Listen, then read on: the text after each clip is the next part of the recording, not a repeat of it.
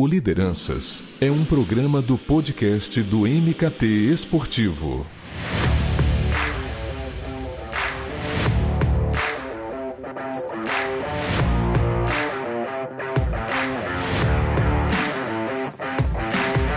Bem-vindo, bem-vinda ao Lideranças, o podcast do MKT Esportivo. Desde já agradeço demais a audiência de vocês no YouTube, no Spotify, nos cortes que vão para o LinkedIn e para o Instagram, porque isso é sinônimo de que estamos acertando nos temas e nos convidados. E hoje é, eu tenho certeza que esse papo vai tirar muitas dúvidas e abrir as oportunidades que a entrada das Big, Tech, Big Techs no esporte, seja em transmissão ao vivo ou mesmo em conteúdo, elas oferecem. Acho que, afinal, aquele modelo mais engessado de entrega de décadas já não é mais o mesmo. Agora são mais cadeiras dentro de uma concorrência e o dinheiro em jogo aumentou demais.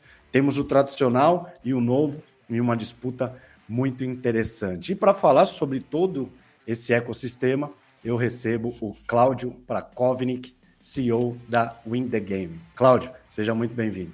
Edu, obrigado, obrigado pelo convite, é uma honra falar para sua audiência. Estou é, aqui à disposição para falar de tudo que envolve esse ecossistema é, do futebol, no qual o Win the Game é uma parte atuante, uh, e especialmente no que concerne exatamente a presença cada vez mais marcante e intensa das Big Techs no esporte em geral, o que faz todo sentido para quem está buscando engajamento. Né? Então fala um pouco sobre o trabalho da Win the Game, até para quem ainda não conhece vocês e também tem tem o norte, quem às vezes já conhece, mas não sabe profundamente. Ah, ótimo. O In The Game é uma joint venture né, do meu grupo com a BTG Pactual, que é o maior banco de investimentos do país. É, e a gente tem uma, uma como função aqui é, unir o mundo dos esportes é, do mundo dos negócios, né? especialmente do setor bancário, do capital privado, do acesso ao capital privado. Nós funcionamos aqui como um banker suprindo toda e qualquer necessidade é, dos clubes de futebol, das ligas de esportes olímpicos, das equipes de e-sports, é, de todo esse ecossistema ligado ao esporte. É, especialmente se refere à transformação digital, criação de novas receitas, acesso ao mercado financeiro, acesso ao capital privado, crédito, né, operações bancárias típicas, reestruturação de dívida, compra e venda de clubes, a gente às vezes trabalha pelo comprador, às vezes pelo vendedor, é, implementação de governança, profissionalização da gestão, isso é um cardápio amplo dentro de um mercado que surge agora, né, entendendo, e aí tem muito paralelo com o que a gente vai conversar hoje, a partir da compreensão de que o esporte pertence a uma indústria, um segmento econômico ainda maior, que é o segmento entretenimento, é, o volume, o tamanho desse, desse mercado, o, o capital envolvido, né, o PIB alocado é muito maior.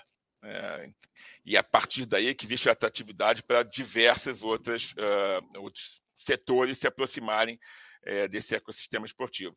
Eu tenho mais de 30 anos de experiência no mercado financeiro, fui CEO, CEO de diversos bancos nacionais e internacionais, também fui vice-presidente do Flamengo em diversas ocasiões, a última delas é, na gestão do Eduardo Bandeira de Mello, naquela transformação que foi feita no clube, eu era o vice-presidente de finanças. Então, conheço bem os dois ambientes, sei que eles não se falam e sei que eles precisam se falar em prol do crescimento.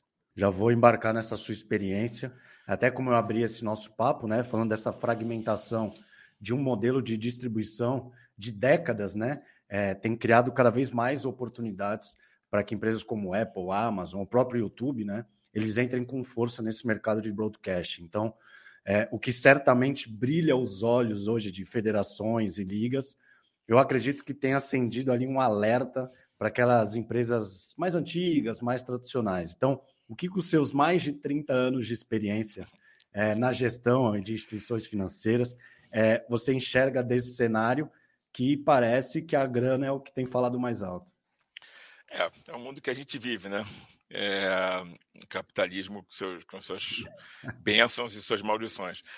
É, o que acontece é que, a partir do momento em que o capital privado enxerga retorno em qualquer setor, ele se desenvolve. Né? Então, é uma lei clássica do mercado. É, o Brasil, por muito tempo, foi visto como um, um, exportador de talentos, quer dizer, o que a gente fazia era vender o artista do espetáculo é, e deixar os outros produzirem o espetáculo. Então a gente não, tomava, não participava muito da festa. Né?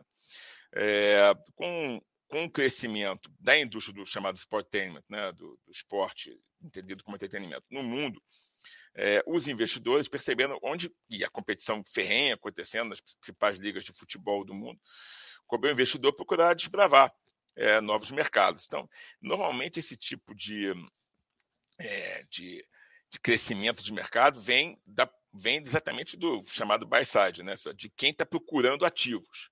Quando você percebe que existe uma escassez de ativos, as pessoas vão descobrir novos mundos, né? Foi assim desde a época do descobrimento. Bom, aqui já estamos aqui, já, já pegamos muitos diamantes aqui, vamos procurar onde é que a gente não conhece. Ah, pega o caminho das Índias, vê onde é que você vai parar.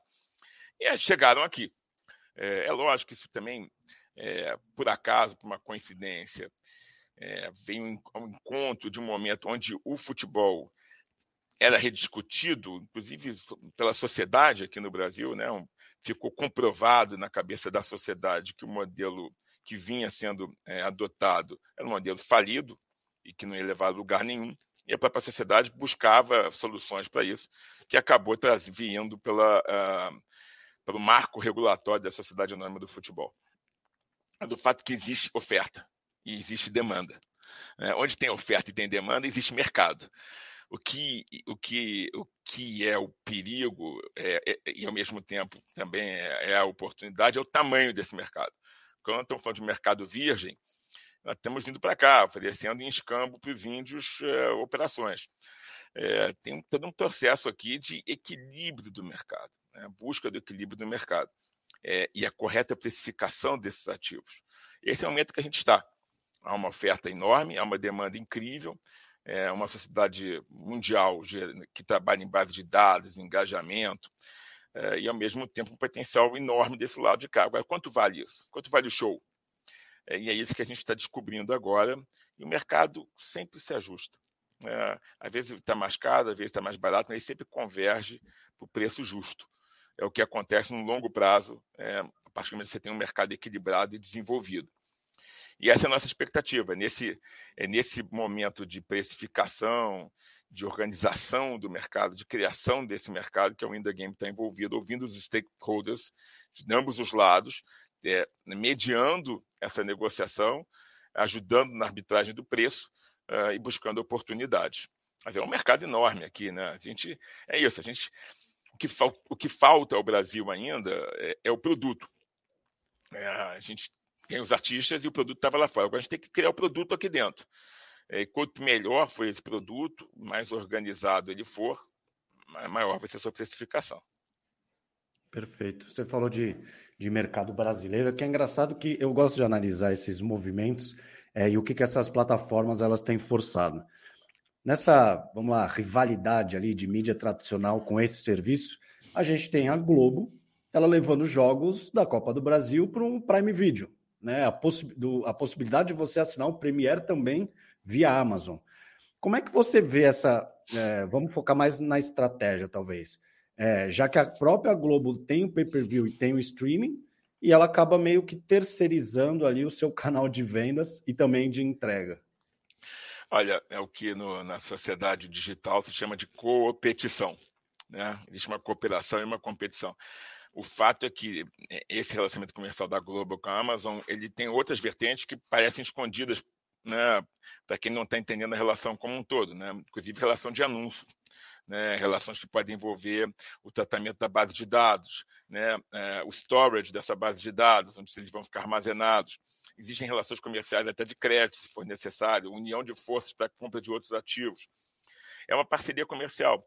É, a Globo tem também seu aplicativo, né, também trabalha pelo streaming, é, mas é, evidentemente a Amazon Prime é um, é um, é um, é um streaming mais conhecido e, e ainda mais poderoso e com penetração internacional.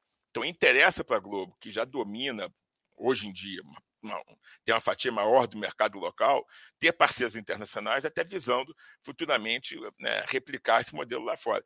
Se esse produto nacional é, despertar um interesse internacional, cresce o valor do produto nacional e a Globo, que no momento está mais bem posicionada, cresce também no seu valor, né?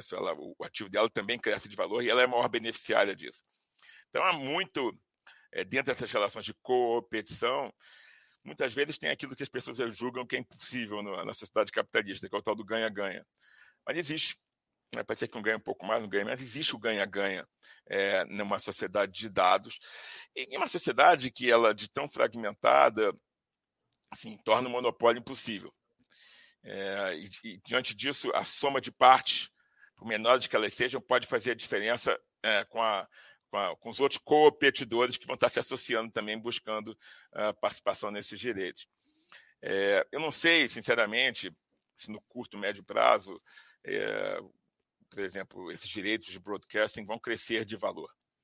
É, muitas vezes essa fragmentação ela traz até um decréscimo de valor. É, mas no longo prazo, ela cria mercado, ela expande o mercado. Por mais que o chamado PU, preço unitário do ativo, diminua, a expansão do mercado faz com que o valor absoluto seja maior. Então, eu acho que essa união é uma união para a criação de um mercado e para ampliação desse mercado, principalmente no campo internacional e, e, e, na, e é lógico, trazendo é, necessário investimento no produto. Então, eu vejo com ótimos olhos, a gente vai, a gente vai ter que se acostumar a ver muito disso, né? como existe lá fora. Né? Tem empresas que têm o direito de transmissão dos jogos aos domingos, outras quartas, outras sábados. É, tem gente que só compra os direitos dos melhores momentos. Tem empresas que transmitem só o último quarto do basquete. E, e é normal. E essa coisa de que as pessoas ficam, meu Deus, eu não sei onde está passando, tem que entrar no Google lá para colocar onde está passando o jogo do meu time. É da vida é da vida. É, a gente faz isso, eu, eu, as pessoas reclamam disso, mas eu faço isso o dia inteiro. Quando alguém me comenta uma coisa, eu também entro lá no Google, ou entro na Wikipedia. Normal, você é do, e é, o acesso é rápido. Então acaba que você descobre isso com rapidez. E é lógico a pessoa não quer transmitir é, somente aquele jogo, ela quer aproveitar e fazer seus anúncios e fidelizar eles para outros produtos. É um mercado, é um mercado de dados é, e, a, e a competição vai ser o elemento predominante daqui para frente.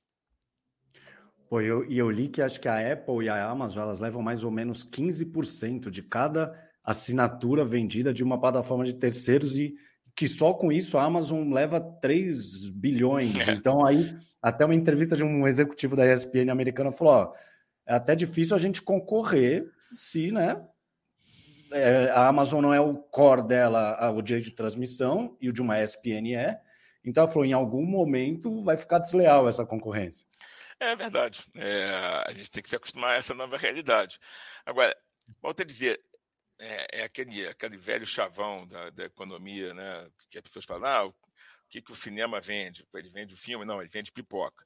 É, é entender qual é a unidade monetizável por trás disso, né? Volto a dizer, não é exatamente, e muitas das vezes, não é uma luta pela, pela, pela, pelos pacotes de anunciantes daquele jogo, né? É uma luta maior de dominação. E esses, esses interesses macro é, só são mais perceptíveis no longo prazo. É, a Amazon tem outras ideias. E, e, e, portanto, muitas vezes é, é difícil competir, porque realmente ela coloca um preço que é complicadíssimo competir. Mas muitas vezes você não tem outra opção. Isso acontece também com os apps, né, com os fabricantes de apps. É, quer, quer, colocar dele, o produto dele dentro da Apple Store, paga uma fortuna. Às vezes, fugir para o Android pode ser um pouco mais barato, mas ele vai atingir um outro público. Então, esse peda a gente fala que tem um, um, um, fim do monopólio, mas não significa dizer que não existe a concentração. A concentração Sim. existe, efetivamente. E ter novos players competindo é, é uma estratégia complexa, efetivamente. Mas, assim, o mercado nacional é um mercado ainda muito, muito sugêneres. É, a gente vai ter muita coisa dando errado, a gente dá certo. E a, as empresas de tecnologia elas estão marcando posição aqui, comprando pequenos direitos, elas estão querendo conhecer o mercado ainda. Ainda é um, é, é um mercado de, de, de samples, né? de, de, de, de demonstração. Estou aqui, estou te dando aqui um artigo, vamos ver como é que isso funciona. Porque, assim, o tamanho do mercado aqui é assustador. Você pensar que hoje em dia estamos falando que o mercado de esporte gera entre 1,5% e 2% do PIB nacional, que é gasto com entretenimento, lá fora, em alguns lugares, é 5%, 6%. Então, olha o tamanho que você tem de expansão aqui dentro. Se, se por exemplo, uma dessas big techs, a Amazon Prime, ou a própria Apple TV, é, resolve, ou o Facebook mesmo, né, hoje a Meta, né, resolve que vai transmitir o jogo do Flamengo pela Libertadores, ela definitivamente não vai ter condição de entregar com a qualidade que ela quer. porque a quantidade de pessoas que vão estar logadas simultaneamente, eles não têm ainda essa estrutura aqui. Então, acho que é um momento ainda de, de medição, né? Assim, eles, estão eles estão testando, né, provando amostras que quase para eles é quase uma amostra grátis para sentir qual vai ser o caminho que eles vão tomar dentro do Brasil. Esse espaço que os, que os, que os um, as empresas nacionais ainda têm para arbitrar.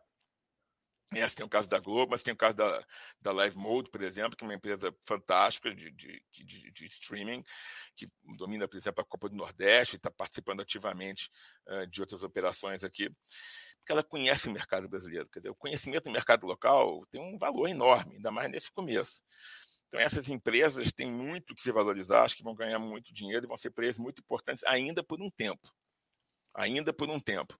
Uh, até o momento que, uma, lá para frente, pode ser que elas tenham que tomar um destino, um caminho de, de se juntar ou venderem, seja o que for. Mas acho que esse tempo ainda está distante. Eles ainda têm muito, muito espaço aqui para ganharem dinheiro e ajudarem na formulação é, desse mercado perfeito. Perfeito. Vou até pegar um gancho é, nisso que você acabou falando sobre mercado brasileiro, também sobre, sobre entrega, sobre é, a questão de braço né, de profissionais, porque por aqui eu acho que a gente tem um pilar que precisa ser estudado, que é o próprio brasileiro, né? E até por eu ter os perfis nas redes sociais, conversar bastante com a galera, eu noto que, assim, ninguém sabe o que quer, né? porque eles reclamavam do monopólio da Globo. Aí vem um SBT, entra forte. Um esporte interativo lá atrás, né, que agora virou o TNT Sports, aí Amazon, YouTube, né, com o próprio Paulistão, e aí corroborando essa fragmentação que a gente citou. Mas mesmo assim, as reclamações seguem, né? Ah, o sinal de transmissão, ah, é os profissionais que são escalados na partida, pô, mas exclusividade no streaming, e aí o que, que acontece? Pirataria. Aí é o quê? Volta a Globo, né? Então, é, o Cláudio, é, o problema é cultural, é tecnológico, porque a gente exalta tanto o que tem lá fora, mas quando chega aqui é, opa, não mexe na minha transmissão, não mexe, né? Eu quero facilidade, eu quero conforto. Acho que o problema é o estágio que a gente se encontra, que é um, é um, é estágio ainda de, de, formatação do mercado. É, tem um passo anterior a esse, né? Quando você fala assim, é saber o que, que, o, que, que o consumidor brasileiro quer. Tem uma coisa anterior a essa, que é o clube conhecer quem é o, o, o torcedor dele. Ele não conhece. Então começa daí. Você não sabe quem é seu torcedor, mas vai saber do que, que ele gosta. Como é que você cria o que hoje em dia é a, é a febre, que é um conteúdo customizável, né? Fazer com que cada consumidor se sinta, se sinta único. Antes, você tem uma coisa anterior. Como é que você faz o torcedor virar consumidor? E você só faz ele virar consumidor, se Deus quiser, pagar por esse consumo, né, porque a gente não é só consumidor de dados, mas que pague por isso, se efetivamente você tiver, vamos lá, no mínimo, não estou falando de data lake ou home lake, os termos, estou falando de um, de um banco de dados, né, um CRMzinho básico. O mato é alto. A gente conhece muito pouco do torcedor. É, inclusive o mercado de patrocínios dos clubes é baixo por causa disso. Eles entregam o velho modelo de minutagem na TV. Eles são incapazes de entregar para um patrocinador é lógico, respeitado a LGPD e tudo mais, o anonimato, várias informações, os dados que um patrocinador precisa, então vale a pena aquele patrocínio. Ele tem que conhecer o próprio torcedor. Então, a gente está indo muito naquela coisa de tentativa e erro. E assim funciona. Que, que é normal. A gente fala na sociedade digital, né? De, de, fazer aqueles testes A e B, né? É normal, mas assim, tá demais. A gente tem muito pouco conhecimento. Porque o teste A e B é válido se você arquiva aquele resultado e ele vira inteligência. Sim. E depois ele vai alimentar teu banco de dados lá, o seu data lake, essa inteligência artificial, e vai trabalhar lá no seu CRM. Agora, se você faz o teste A e B e não aguarda aquilo para nada, assim, tem um espaço é, gigantesco aí que precede isso tudo, quer saber quem é o torcedor. Depois que a gente souber realmente. Porque também, hoje em dia, como a internet é aquela loucura, em redes sociais, é, normalmente vence a, linha, a, a lei do quem berra mais alto. Eles normalmente reclamam, porque reclamar é muito melhor do que falar bem. É, e você fica ouvindo só quem berra. E, e a maioria silenciosa? Tem gente que não tem paciência para ficar berrando, reclamando. O cara quer ver o que tem melhor produto para ele. E esse cara é que determina o mercado. E esse cara, os clubes brasileiros não sabem quem são. E as big techs sabem. Sabem mais do que os clubes quem são estas pessoas. Podem não saber para quem elas torcem. Mas daqui a pouco, eles começam a fazer né, seus quizzes, você sabe que tem as maneiras de se captar essas, essas informações. É lógico que é, usando o termo técnico aqui, o CAC, né, o cuja aquisição do consumidor deles é muito maior do que o de um clube, mas eles têm dinheiro para caramba para fazer isso. O clube tem a vantagem, o CAC do clube é negativo. Né? O torcedor, se puder, ele paga para você ter a informação dele. É, mas os clubes não têm como armazenar esses dados, então não vale muita coisa. Então, esses, essas, as big techs, né, que têm esse conhecimento de quem somos nós mais do que nós mesmos, eles vão ter essa vantagem competitiva para quando realmente investirem com peso aqui, entregar o produto que o consumidor, a sua grande maioria, que a gente não sabe quem é, realmente quer. Isso é uma vantagem uh, realmente enorme. Né? A própria Globo sabe mais do que os clubes sobre quem são esses torcedores. o Cartola, que é um dos eventos, né, que é um fantasy game mais conhecido da gente, fornece para a Globo e não para os clubes um conhecimento gigantesco do torcedor nacional. Muito mais do que os clubes têm, a Globo tem. E por que, que você, não vamos dizer passividade, né? Mas por que, na sua opinião, os clubes de fato não têm essas informações? Porque eu já tive contato com alguns clubes que as informações que eles forneciam foi de o analytics do Twitter, do, do YouTube, que aí parece que é, torcedores de outros clubes não consomem o conteúdo deles, não, não, é, não seguem. O mesmo torcedor não tem cinco caras, exato, né? tem cinco exato. nomes. Mas é, por que, que os clubes não fazem? É uma questão cultural. É, porque nunca precisou fazer, porque a nossa cultura era amadora, onde o modelo associativo era absoluto, onde não havia necessidade de se pagar dívidas, e onde, em vez de investir em tecnologia e infraestrutura, era melhor investir em jogador, já que você não ia pagar uma dívida nunca. Então, a cultura de investir. Quer dizer, como é que você faz um pensamento de longo prazo, que é o que, assim, transformação digital não acontece da noite para dia, né? Como é que você leva um pensamento de longo prazo para uma cultura que a cada três anos muda o presidente né, do clube, pode mudar a diretoria toda e muda o pensamento? Como é que você leva uma cultura de longo prazo, onde as gestões são, né, a vontade da gestão muda conforme a pressão da torcida? É, assim, é uma questão cultural é que está mudando. Está mudando. É, basta ver que os clubes se transformaram em sociedade anônima do futebol, a pressão da torcida foi para a venda do clube, não para a manutenção do clube. Verdade. Os clubes estão mudando. Eu converso com todos os dirigentes, a grande maioria dos dirigentes já está entendendo isso.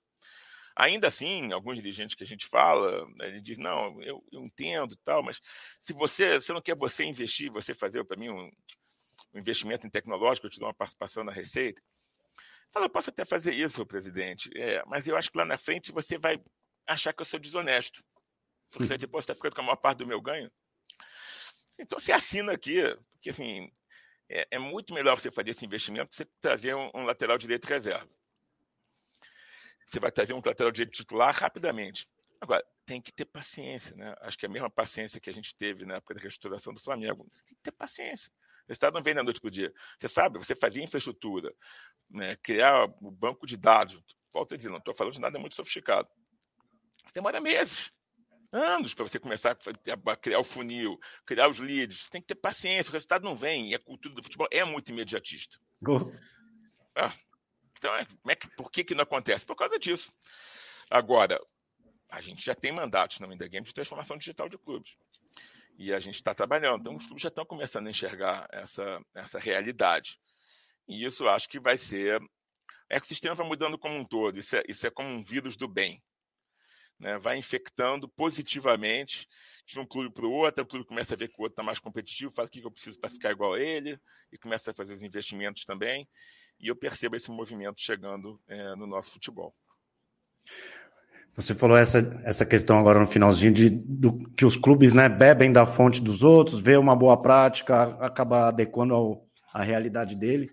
Voltando um pouco na questão do, do público brasileiro e dessa entrega. Eu vou até citar um exemplo de algo que aconteceu recentemente e que eu vi que bugou a cabeça de muita gente. Eu até sigo muitos profissionais lá de fora e eles também ficaram, é, enfim, sem entender que foi o fato da MLS fechar uma exclusividade com a Apple por 2,5 bilhões de dólares, né? Isso para todos os mercados do mundo. Vai ter uma assinatura ali adicional, mas os jogos só vão estar na Apple TV. E assim, eu acho que para uma MLS, que eu até brinco que é uma startup, né? Porque tem expansão de franquias, não tem rebaixamento, ela é toda voltada ali para o tecnológico, né? A cultura tem uma... americana é essa, né? Exato, exato. Até uma mentalidade, né? É, enfim, o futebol está se tornando popular com jogadores famosos, então eles veem essa como uma grande oportunidade, né? Como se fosse um teste, mas esse seria um teste bem de longo prazo. Aí eu pensei, pô, mas imagine aqui, ou numa Premier League, por exemplo, de você fechar numa plataforma a sua transmissão. Eu já acho que é inviável. Como é que você viu esse movimento lá dos Estados Unidos? Mas olha, isso que aconteceu nos Estados Unidos, o Brasil foi precursor, porque a gente teve aqui com a Globo a vida inteira. Sim. É, a gente tinha um, uma empresa fazendo isso, é que o mundo mudou. É, a, a, Apple, acho que fez um gol de placa nessa história toda. Né? Ela, ela garantiu aí um, um engajamento, é, uma, uma, capacidade de, de, de, ampliação dessa, dessa rede de clientes extraordinária. É, e fez uma parceria de muito longo prazo num país que o futebol se desenvolve, vai se desenvolver mais ainda com a Copa do Mundo. É, assim, e, e, e, se eu não me engano, apesar da, da exclusividade pela Apple, a própria MLS tem seu próprio aplicativo onde ela também, é, não me lembro se ela pode também permitir os jogos, mas o fato é que ela, ela tem todo um conteúdo antes e depois do jogo que também é extremamente monetizável, né? É, o tempo vai dizer se a estratégia da Apple foi correta, mas é, repare que no futebol é complexo, no futebol rentável né, da Europa, é muito complexo para entrar com um bid desse. É, e o fato das ligas americanas serem fechadas dá uma flexibilidade para o investidor é, de monetizar seu investimento muito maior que possuem é, no campo do futebol nas outras ligas, mesmo na Premier League, que é superfracionado, então você tem sempre mais limitado a sua capacidade, a sua criatividade, a possibilidade uh, de buscar novas monetizações. E a Apple provou ao longo da sua vida que ela é muito boa nisso, né? que ela sabe fazer isso bem. É, todo mundo viu com, foi, foi muito surpreendente né, o valor e tudo mais. E foi em um modelo exclusivo. Mas é, dentro da estratégia da MLF fez todo sentido ter um parceiro desse. Vai escolhe um sócio para você. Você escolhe Sim. como sócio a Apple. Pô, bom sócio, né? Ótimo, né? É que, é, acho que de uma maneira geral, né, as ligas elas acabam disponibilizando é, os chamados pacotes terciários, né, para o streaming, porque talvez exista aí um receio ali de confiar aquelas propriedades mais de destaque ou mais fortes, como um Sunday Night Football, por exemplo, da NFL, porque a, é, a televisão linear tradicional ela ainda oferece né, as maiores audiências, então ela segue ali fundamental para as ligas alcançarem um público maior, né, pensando até na viabilidade dos seus negócios no longo prazo, mas elas conseguem não deixar de lado o nicho, né, o jovem, aquele que quer o consumo na palma da mão, que a gente fala, com uma pegada irreverente, que no Brasil tem muita reclamação, um é. feed é. de estatística né, na tela, um influenciador, enfim, que a gente ainda segue um pouco é, com o pé atrás, mas lá eles conseguem justamente por, por esse ser tão fragmentado. Né? É, e lá uma diferença fundamental nos Estados Unidos é que lá realmente é entretenimento primeiro e o esporte depois. É um evento de entretenimento. É, é, bem ao contrário daqui, né? O, o, o torcedor americano vai, vai para se divertir. Se ganhar, melhor. Ele vai se divertir de qualquer forma, né? Uma coisa incrível. Aqui a cultura é muito complexa, né? É, assim, você vai para ganhar. Se não ganhar, você perdeu. Você é ganhador ou você é perdedor. Né? Aqui é melhor ficar, chegar em terceiro lugar do que chegar em segundo. É, são culturas diferentes. Assim, portanto, a capacidade que você tem de. as oportunidades que você tem de monetizar. Né? veja a Apple, né, que é uma empresa que a quantidade de produtos que ela possui, a quantidade que a possibilidade de você ter de monetizar seus ativos é muito superior uh, aqui do Brasil, principalmente, né, e até de outras mas aqui no Brasil nem se fala, né. Então, é, a cultura também é determinante nesse tipo de coisa. Não sei se é, é lógico que a gente não tem um, um futebol que chegue a esse valor ainda, né, nós sequer temos uma liga no Brasil.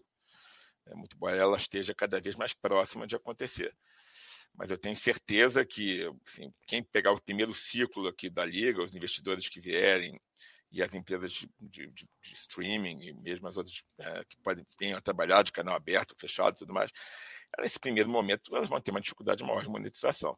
O mercado é muito maduro, o mercado norte-americano. É muito maduro. É muito mais fácil você prefixar, você, você, você é, fazer estimativas de ganho. É, assim, a planilha funciona. Aqui a planilha tem muitos imprevistos ainda. É difícil, sabe? O mar é muito revolto. Então, você pode ter certeza que a Apple fez conta. Se ela fez, porque o negócio é bom. Sim, perfeito. E quando vou, assim, na sua experiência, né, que você passou por certamente um dos maiores clubes do país, e hoje você está do lado de, de empresa, né? É, você acaba tendo facilidade de negociar, de conversar com os clubes por conta da sua experiência, mas ao mesmo tempo tem um certo ainda tradicionalismo. É, e com, quando você conversa com as empresas, você vê que elas são mais. tem uma outra mentalidade. Como é que é o, o desafio do Cláudio aí nessa rotina? Não, eu, eu tenho Sim, eu trabalho muito próximo dos clubes, né? A maior parte dos meus clientes são de clubes, né? Seja por operações de crédito, estudação e tudo mais. O que eu percebo é que é, esse amadorismo, ou vamos dizer assim, essa, essa subavaliação dos valores envolvidos, ela permeia os clubes e os demais membros do ecossistema, notadamente os patrocinadores. É. Nem os patrocinadores conseguem enxergar o valor que está lá. Sim porque você tem que comprovar para eles que esse valor está lá. É, então, existe uma dificuldade de unir essas duas pontas. Né? A gente encontra essa dificuldade é, de, de, das empresas perceberem essa necessidade, como é importante. O que, é, por exemplo, algumas empresas grandes já perceberam ao investir no e-sport.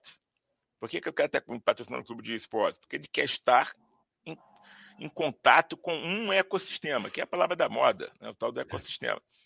E você tem um ecossistema do futebol na, no México, é, na Coreia, no Japão, é, os clubes são todos detidos por empresas. É sempre uma empresa que é dona de um clube. E isso não afasta ela dos torcedores dos outros clubes. Como aqui, os clubes ainda têm esse medo. Não é porque pô, uma empresa de, de automobilística patrocina um clube na Europa que ninguém vai comprar aquele. Vão comprar.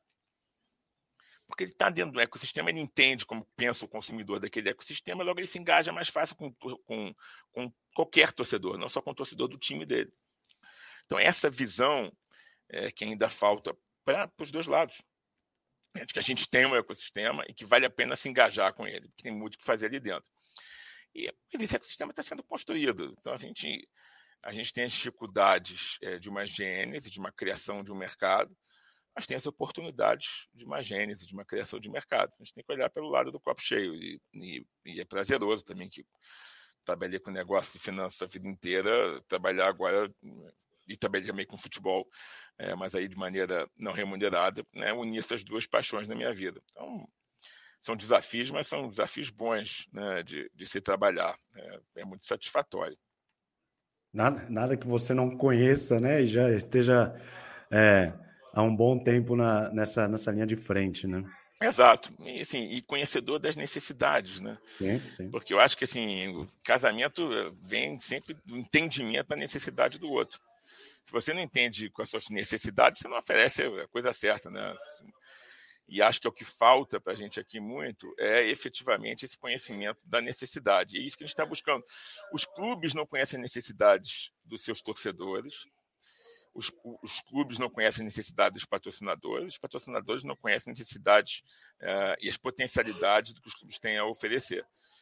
E, e, acho que as empresas Big Techs, elas têm, elas têm maior conhecimento disso tudo.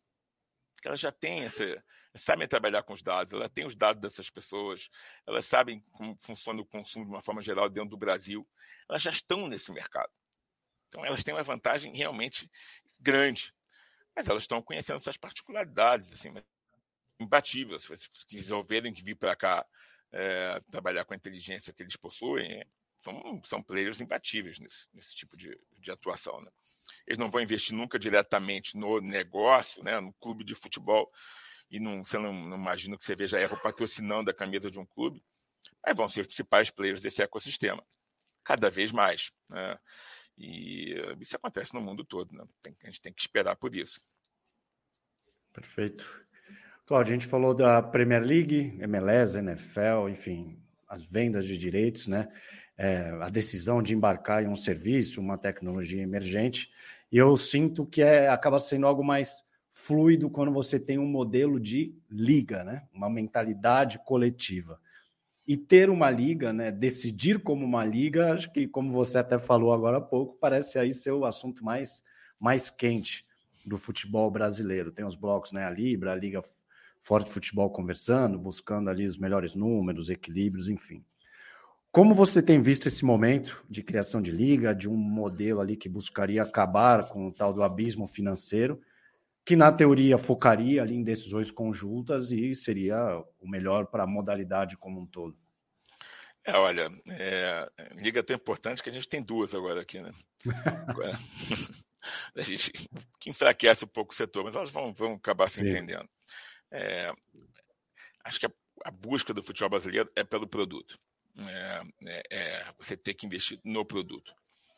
É, inclusive no próprio produto audiovisual. Né? Quer dizer, lembra que as ligas, e aliás, os clubes são geradores de conteúdo proprietário. Né?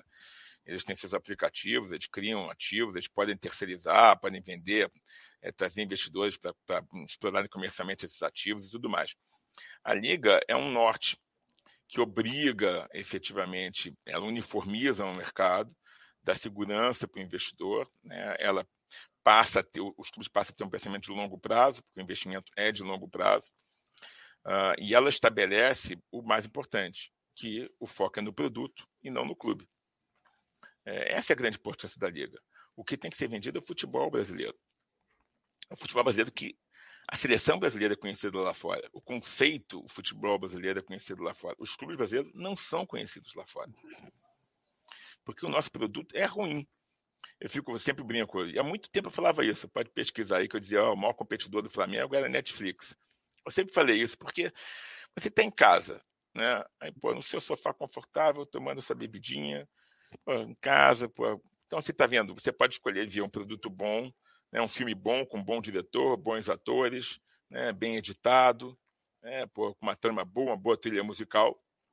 Ou você pode sair do seu conforto, pegar um trânsito ruim, para ir para um estádio sem infraestrutura, sem Wi-Fi, para ver um jogo com artistas ruins, mal dirigido, sem capacidade de edição, onde a grande mágica, que é o gol, hoje em dia tem o gol e tem o desgol. Então é gol, mas peraí, mas não vibra muito não, porque pode não ter sido. Então a única coisa que era importante já perdeu, já perdeu a espontaneidade. Mas você pensa duas vezes e fala, sabe uma coisa, eu vou ficar aqui vendo minha, minha sériezinha, depois eu vejo aqui na, na segunda tela, a famosa segunda tela, eu vejo aqui o jogo, ou estou num site de apostas, que também é um player de transmissão, né? E fico vendo aqui como é que estão indo o jogo, ao mesmo tempo que faço minha fezinha. Mas tomando meu skin aqui, minha cerveja. Então, porque não há foco no produto? O clube está pensando como é que eu faço para ganhar, como é que eu faço para ganhar para si mesmo. O, o grande elemento é, atrativo do esporte é a aleatoriedade, quer dizer, a área é importante, é a imprevisibilidade. Se só tiver um clube ganhando tudo, perdeu o interesse no conteúdo. Acabou. A não ser que você faça um show daquilo, daquilo, daquilo tudo. Então, assim, a liga passa a ter, né, por ser personalizada, pessoas que estão voltadas para a produção de conteúdo, olhando para o produto, né, pensando na expansão internacional desse produto, porque o mercado você tem que quebrar essas fronteiras, se você quer ter um futebol competitivo, inclusive, e não mais nos interesses pessoais e egoístas de cada clube. Sim, eu sempre falo isso, sou do mercado financeiro, os bancos sempre se falaram, eles competem, mas na Febraban está todo mundo junto defendendo o mercado. Né? E assim acontece com o sindicato do comércio, ou qualquer outro sindicato de, de, de, de empresários ou de empreendedores. As pessoas é, é, buscam expandir o mercado, elas olham como é que está o nosso mercado. E os clubes não fazem isso. Né? Sempre foi uma coisa muito egoísta. Então a liga é fundamental os clubes já perceberam isso, agora chama discussão, é famoso. Bom, já decidimos que o negócio é bom, agora vamos discutir os números. Hum. E minha experiência no mercado é que sempre se chega a um acordo em relação a isso. Né? Os clubes vão chegar. É, eles não têm muita opção nesse sentido, porque sabem que a sobrevivência do futebol brasileiro depende disso. Se a gente quer crescer de valor, a gente tem que crescer no nosso produto. E é lógico, uma vez que você tem uma liga, você vai atrair essas big techs para uma série de produtos. Elas vão estar aqui por uma série de interesses, não é só pelo broadcasting, não é só pela transmissão. Tem empresas de integridade que são importantes que vêm para cá, tem empresas de compliance, né? tem empresas produtoras de conteúdos tecnológicos, né? para você poder assistir o jogo com, com tecnologias diferentes. Né? Você tem é, empresas, as empresas de betting que vão estar vindo com maior força para o país. Então, assim, você atrai uma série de pessoas, empresas é, e essas big techs que estão interessadas nos dados, elas passam a olhar de outra forma para cá. Elas têm com quem conversar. Você imagina se você é uma big tech tem que conversar com 20 clubes para ter um produto. Porra, cara se cansa. Só a Globo tem um mérito incrível, entre outros, porque é uma grande empresa.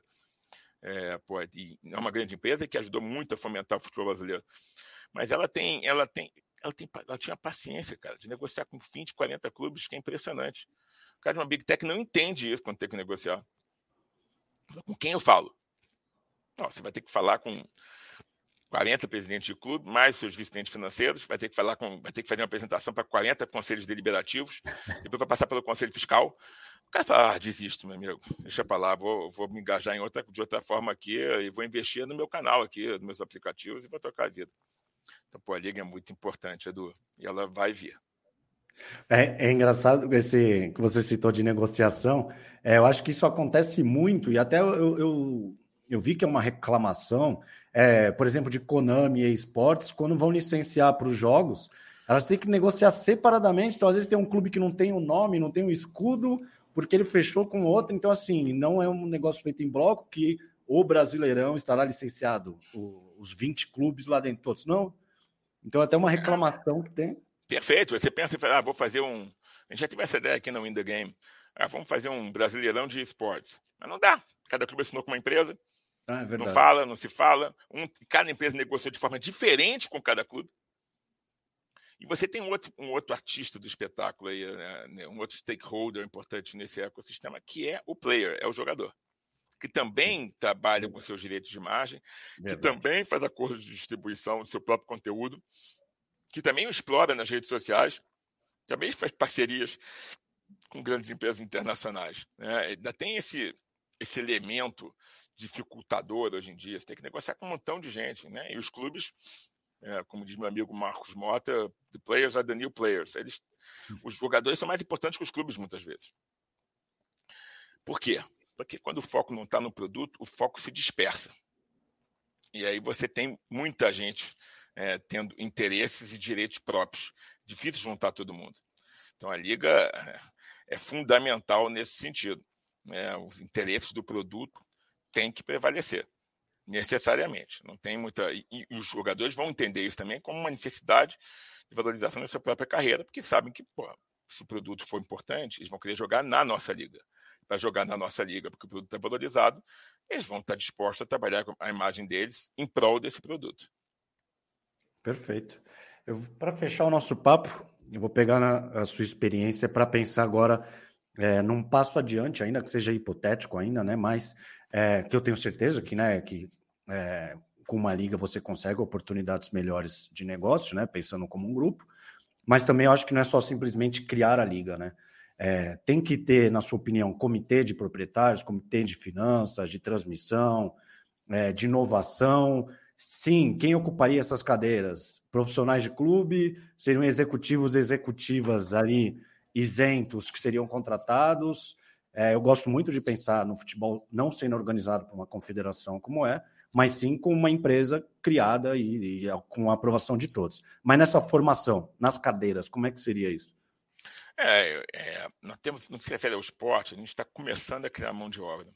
Sim. Até uma, é uma, um conselho que eu dou aos espectadores e espectadoras aqui, de que invistam nisso, porque existe um mercado enorme. Muitas vezes aqui no In The Game a gente trabalha como hunter, aqui, headhunting. Pessoas pedem me indica um CFO aqui, me indica, é, me indica um, um desenvolvedor aqui para o clube.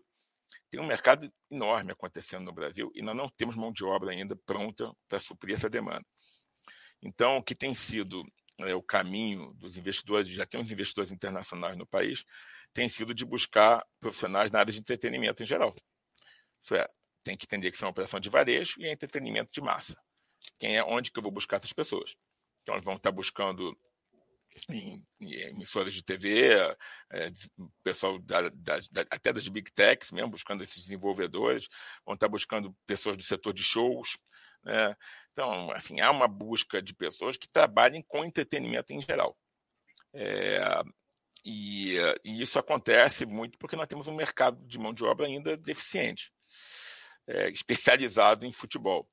É, eu acho que você tem que ter uma, um, uma governança é, simples, não pode ser nada muito. Assim, a liga não pode funcionar da mesma forma que os clubes vinham funcionando. Né? Isso é com apadrinhamento, um milhão de cargos. Não é dessa forma que tem que funcionar. Tomar decisão tem que ser rápida, tem que ser simples. as alçadas têm que ser bem definidas, né? a Assembleia só tem que ser convocada para eventos extra-orçamentários, a condução do dia a dia dos negócios tem que ser feita pelos executivos envolvidos, sem ter que consultar os clubes para isso, e os clubes vão ter que se acostumar com essa realidade. É, é a mesma realidade que muitos é, é, administradores de clube, né, é, gestores de clubes hoje em dia, amadores, associativos, têm, que é, pô, vou, o clube vai virar massacre, vou perder o controle sobre ele. Vai. Hum. Quem bota o dinheiro determina. Isso é uma outra coisa importante. Se você faz a liga e, um, e você atrai um capital internacional para ela, as decisões vão ter que passar pelo investidor, não é pelos clubes. Eles vão ter que se acostumar com essa ideia.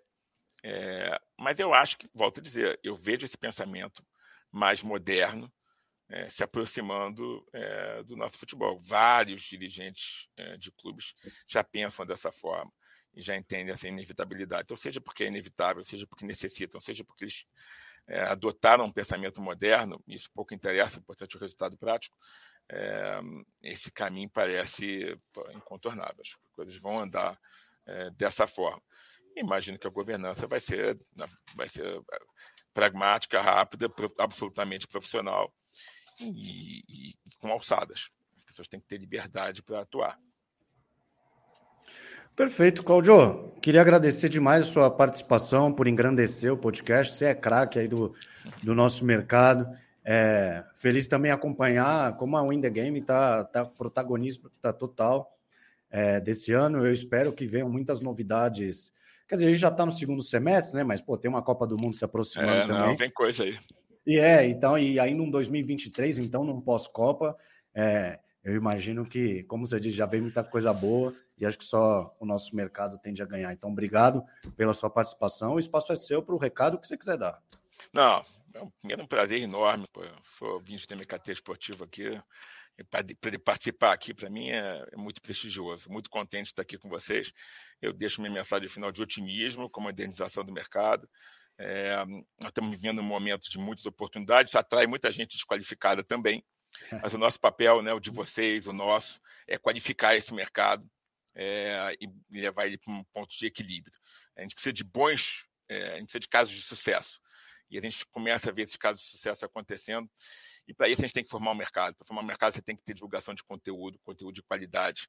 E é o que vocês fazem, é o que a gente também busca fazer para que esse mercado se desenvolva. Então, estou à disposição de vocês para quando precisar, e vai ser sempre um prazer. Muito obrigado pela oportunidade.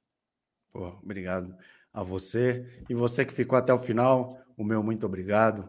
Espero que tenha gostado do nosso papo, foi enriquecedor, tenho certeza. Valeu e até a próxima. Tchau.